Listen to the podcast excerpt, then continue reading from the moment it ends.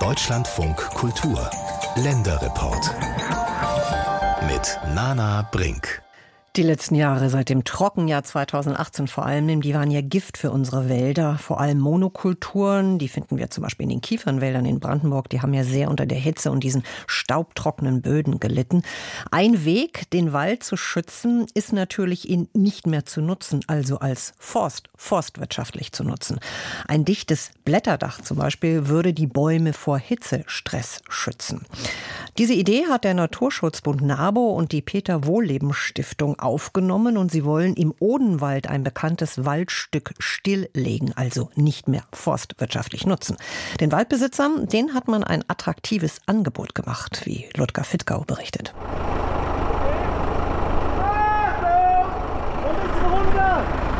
Uli ist Waldarbeiter. Er warnt Spaziergängerinnen und Spaziergänger auf dem 500 Meter hohen Felsberg im Odenwald davor, dass hier gleich ein Baum fallen wird. Sein Kollege Rainer hat den Baum mit einer Kettensäge so eingekerbt, dass er auf den Waldweg fallen wird, auf dem wir stehen.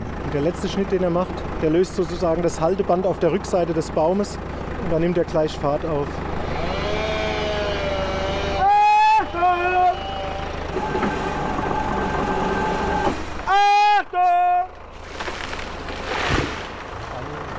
war noch größer als der vorherige.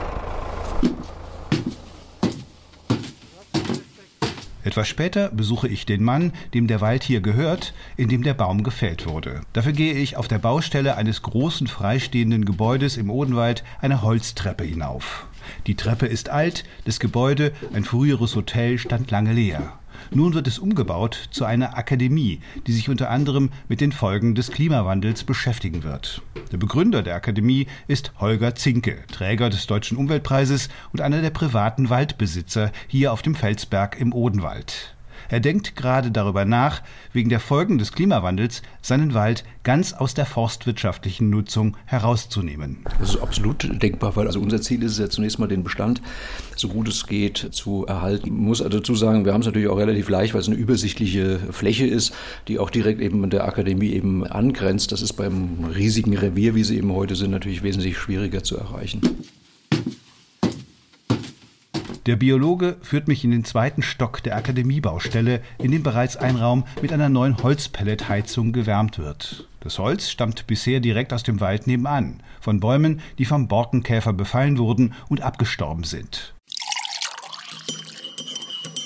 Holger Zinke hat zu dem Treffen in seiner künftigen Akademie eine Umweltaktivistin eingeladen, die in der unmittelbaren Nachbarschaft lebt. Yvonne Albe ist Landschafts- und Naturfotografin und engagiert sich im Naturschutzbund NABU für den Erhalt des alten Buchenwaldes auf dem Felsberg im Odenwald. Das ist hier sozusagen mein Lieblingswald, also finde ich einer der schönsten Wälder, die es hier gibt in der Region und vielleicht sogar überhaupt. Der zeichnet sich aus durch schöne Felsbrocken, die verwachsen sind mit den Bäumen.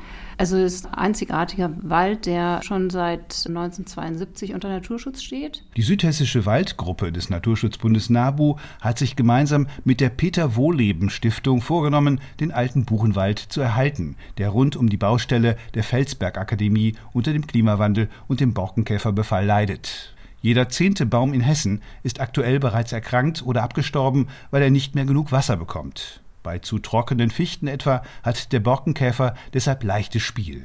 Das gilt zunehmend auch für Buchen, beobachtet Yvonne Albe. Dazu kommt, der Wald ist zwar Naturschutzgebiet, aber er wird weiter bewirtschaftet. Das heißt, der Wald ist belastet durch viele Faktoren. Das heißt, wir haben hier den Tourismus sehr stark. Das ist eins der meistbesuchtesten Gebiete hier in der Region. Auch deshalb, weil es nur wenige hundert Meter entfernt von dem alten Hotel, in dem wir sitzen, das sogenannte Felsenmeer gibt. Hier haben schon die Römer vor 2000 Jahren aus mächtigen Gesteinsblöcken Säulen etwa für den Bau der Stadt Trier geschlagen. Säulenreste sind noch heute in einem alten römischen Steinbruch im Wald zu finden. Wir haben den Tourismus, wir haben den Klimawandel und wir haben noch die Forstwirtschaft, die in den Wald eingreift und ihn schwächt. Wir wissen ja jetzt aus den neuesten Erkenntnissen der Wissenschaft, dass wir alte Wälder brauchen und artenreiche. Also alte und artenreiche Wälder sind die, die im Klimawandel am meisten CO2 speichern können, am stabilsten sind. Und es sind die, die dicht gehalten werden. Je dichter die sind,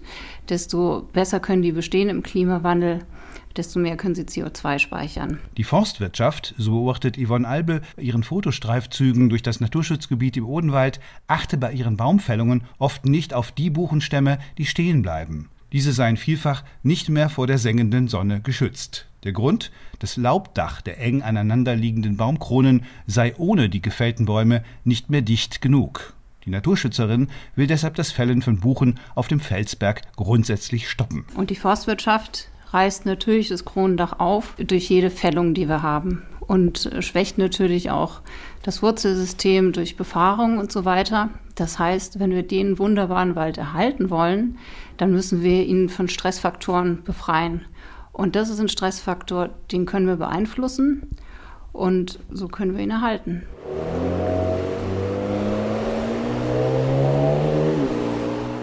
Ortsmitte der Gemeinde Lautertal am Fuße des Felsbergs.